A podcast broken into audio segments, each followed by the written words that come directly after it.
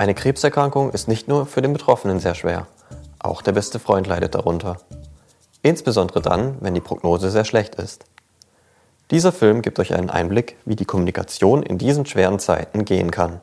Also ein guter Freund von mir ist 2019 Nachhinein zum Glück vor dieser ganzen Corona-Geschichte ähm, hat er eine Diagnose bekommen durch, durch einen zufälligen Anruf beim gemeinsamen Freund, äh, der dann einen Herzinfarkt hatte, dass er sich irgendwie ähnlich fühlt, dass es ihm schlecht geht, dass er müde ist, dass er Kopfschmerzen hat. Und dann ist er selber ins Krankenhaus gegangen, also fleißiger Kerl, selbstständig, hat natürlich immer Vollgas gegeben von morgens bis abends, Familie, zu Hause, Haus bauen, umbauen. Hat sich dann aber die Zeit genommen, ist zum Arzt gegangen und hat dann die Diagnose bekommen, dass im Herzen was nicht passt. War ein großer, großer Zufall, dass es dann ganz schnell ging. Innerhalb von ein, zwei Tagen hat er dann die Diagnose bekommen, dass er einen Tumor im Herzen hatte. Ähm, die OP, also es lief alles sehr schnell innerhalb von einer Woche. Er hat gesagt, hey Leute, passt auf, das, ich, ich habe einen Tumor am Herzen. Er musste sich innerhalb der einen Woche eigentlich mit allem befassen. Also er ist zu Hause gesessen, hat sein Testament geschrieben, weil er gewusst hat, die OP, die dauert irgendwie fünf, sechs Stunden man weiß nicht, wie es ausgeht. Ist Gott sei Dank alles sehr gut gelaufen. Ähm, aber im Nachgang kam dann eben die Diagnose, dass es, dass es dann nicht nur ein Tumor war, sondern eben auch die Krebskrankheit. Wie habt ihr während der Therapie kommuniziert? Als es dann eben losging, dass er hier ins Krankenhaus musste, hatte ich, also ich persönlich, großes Glück, dass, dass ich beruflich ähm, hier normalerweise einmal die Woche war. Das haben wir dann intensiviert auf, auf täglich. Ähm, ich hatte ja, das große Glück, dass ich ihn jeden Tag besuchen konnte, wenn er auch da war, ausgenommen von seinen Pausen. Ähm, habe mir dann auch gern die Zeit genommen, bin, bin, bin ins Zimmer gegangen. Wie gesagt, damals war alles noch recht einfach. Ist zum Haupteingang reingelaufen und einfach aufs Zimmer. Ja, wir haben uns Gedanken gemacht. Ich habe mir viele Gedanken gemacht, wie man kommuniziert mit, mit jemandem, der dann wirklich eine schlechte Diagnose bekommen hat. Ähm, wir haben uns dann darauf geeinigt, also in einem relativ offenen Gespräch und ehrlich, ähm, wie wir drüber reden sollen über die Krankheit, ob wir, wie lange wir drüber reden. Wir haben uns dann irgendwie relativ schnell darauf geeinigt, wenn man, wenn man kommt und Hallo sagt, sprechen wir einfach zwei, drei Minuten über, über, über die Krankheit, was es Neues gibt, ähm, was, was seiner, wie er sich auch fühlt mit der Krankheit. Und danach haben wir die Zeit aber echt genutzt, um einfach eine gute Zeit haben, weil die hatten wir vor der Krankheit genauso. Wenn wir uns gesehen haben, haben wir uns gefreut, dass wir uns sehen und haben dann eben die Zeit ähm, im Krankenzimmer dann einfach auch so gut gemacht, wie es, wie es irgendwie ging. Worüber habt ihr gesprochen? Nach fünf Minuten Krankheit ähm, ging es dann los, dass er hier oben im, im, Gott sei Dank, im obersten Stock eine super Aussicht hatte über, über, die, über die ganze Außenanlagen. Mitarbeiter von, von uns sind draußen unterwegs. Er war praktisch hier der verlängerte Arm. Er hat genau gesehen, wo unsere Mitarbeiter schlampern, wo sie, wo sie nicht schlampern, ähm, was funktioniert, was nicht funktioniert. Fotodokumentation bekommen jeden Tag, was, was alles so passt und nicht. Ähm, es war dann schon so hier die, die, die Mission. Ähm, man konnte ihn damit gut beschäftigen. Er wollte von seinem eigenen Geschäft relativ wenig wissen. Und ansonsten war wirklich tatsächlich über, über unser gemeinsames Hobby, wir sind sehr, sehr gern zusammen jagen gegangen. Ähm, war natürlich auch einfach jeden Tag äh, Thematik. Und in den Pausen, die er hatte, in den Chemopausen, die manchmal ein bisschen konfus waren, ähm, haben wir natürlich auch die Zeit genutzt und sind dann auch, wenn es die Gesundheit zugelassen hat, dann auch zusammen äh, wieder auf die Jagd gegangen und haben, haben Spaß gehabt. Welche Rolle hat Normalität in der Kommunikation gespielt? Ich denke, dass Normalität wahrscheinlich das Wichtigste war. Ähm, wenn man hier drin in so einem Gebäude ist, ist man eigentlich umgeben von allem, was nicht normal ist. Also von, von den Leuten, die rum, rumlaufen, ähm, vom Krankenbett über, über der Zimmernachbar, ist alles nicht normal. Ähm, von daher war das, glaube ich, ganz arg wichtig. Wie war die Kommunikation im Freundeskreis? Die Kommunikation von seiner Seite aus war eigentlich relativ klar. Er war schon immer gut strukturiert und, und hat auch ganz klar die Geschwindigkeit vorgegeben, wie er das wollte. Ähm, Nachfragen war nie notwendig. Ähm, man hat genau gewusst, es kommt die Information dann, wenn sie kommt.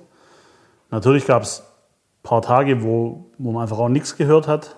Da ist man dann einfach davon ausgegangen, dass er jetzt gerade ein bisschen seine Ruhe braucht. Er hat aber auch von, von, von Haus aus relativ viel mit sich selber ausgemacht. Also was gar nicht zum, zum, zum Tragen kam, wahrscheinlich situationsbedingt, dass wir es oft sehen konnten. Wir haben nicht großartig geschrieben oder, oder geskypt oder irgendwas gemacht, sondern es war einfach nur kurz, ich bin jetzt im Haus, bist du da, hast du Untersuchungen? Ja, nein. Alles klar, ich komme kurz hoch. Und die Besuche haben auch in der Regel nicht, also es waren keine stundenlangen Besuche, sondern manchmal kann es echt sein, es waren einfach 15 Minuten und die 15 Minuten waren einfach gut. Was war schwierig in der Kommunikation? Ich habe mit ihm viel darüber gesprochen, was der Freundeskreis drumherum macht und wie sie, wie sie auf die Krankheit reagieren. Ähm, es war tatsächlich auch so, es gab Leute, die haben sich extrem schwer getan. Mein eigener Bruder war jetzt auch nicht äh, amused, hier Krankenhausbesuche abzustatten. Ähm, aber wie gesagt, er war so, so, so Realist, sage ich einfach mal. Er hat äh, das so akzeptiert. Jeder hat irgendwie sein, sein Tempo vorgegeben oder die Art und Weise, wie sie klarkommen zu kommunizieren.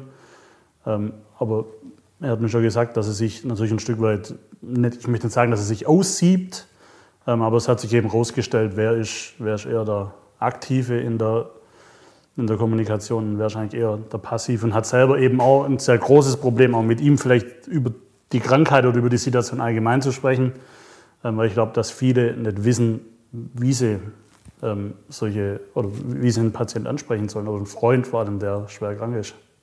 Hat sich die Freundschaft zu manchen durch die Krankheit verändert? Die Leute, die sich schwer getan haben, mit ihm zu kommunizieren, also meiner Meinung nach hat er gar keine große Kraft und Energie daran verschwendet. Er hat gesagt, das muss jeder für sich selber wissen.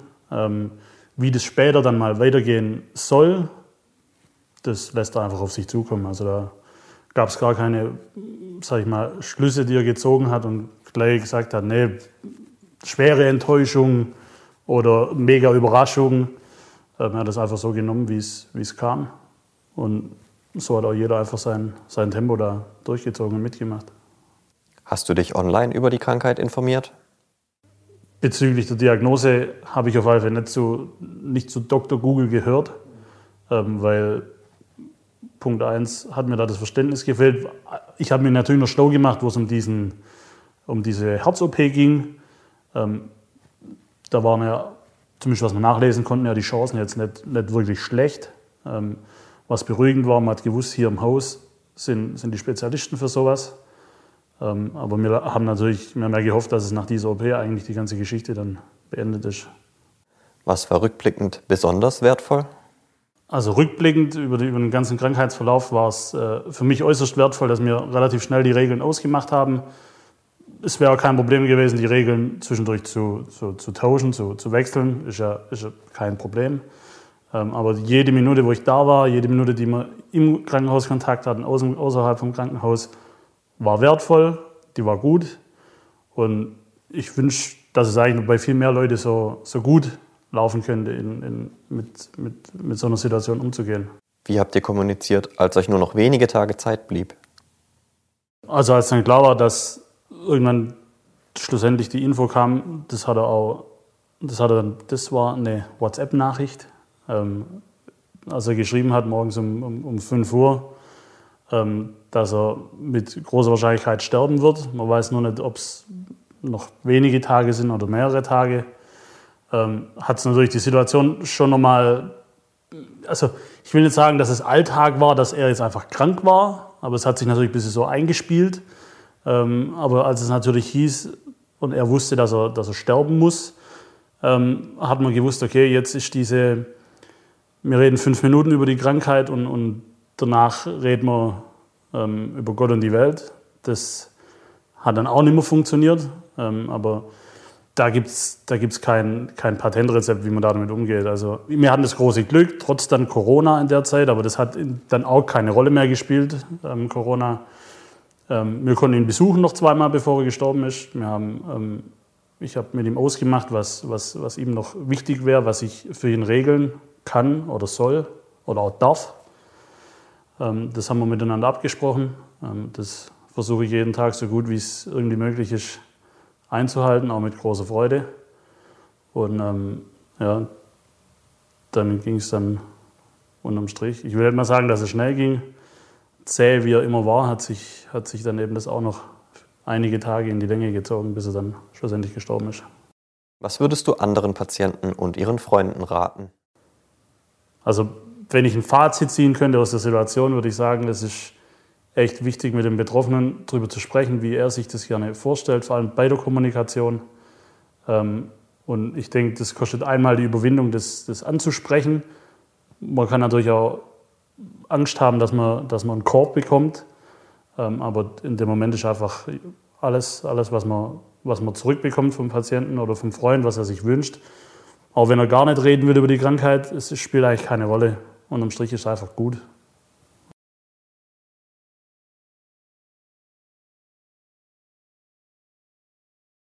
Ach ja, bitte geben Sie uns Feedback zu dieser Episode unten in den Kommentaren. Wir möchten unsere Angebote immer besser machen. Wenn Sie also konkrete Fragen haben und Sie bestimmte Themen besonders interessieren, lassen Sie es uns unter dem Video oder per Mail wissen. Und übrigens, abonnieren Sie unseren Kanal, dann verpassen Sie keine weitere Folge.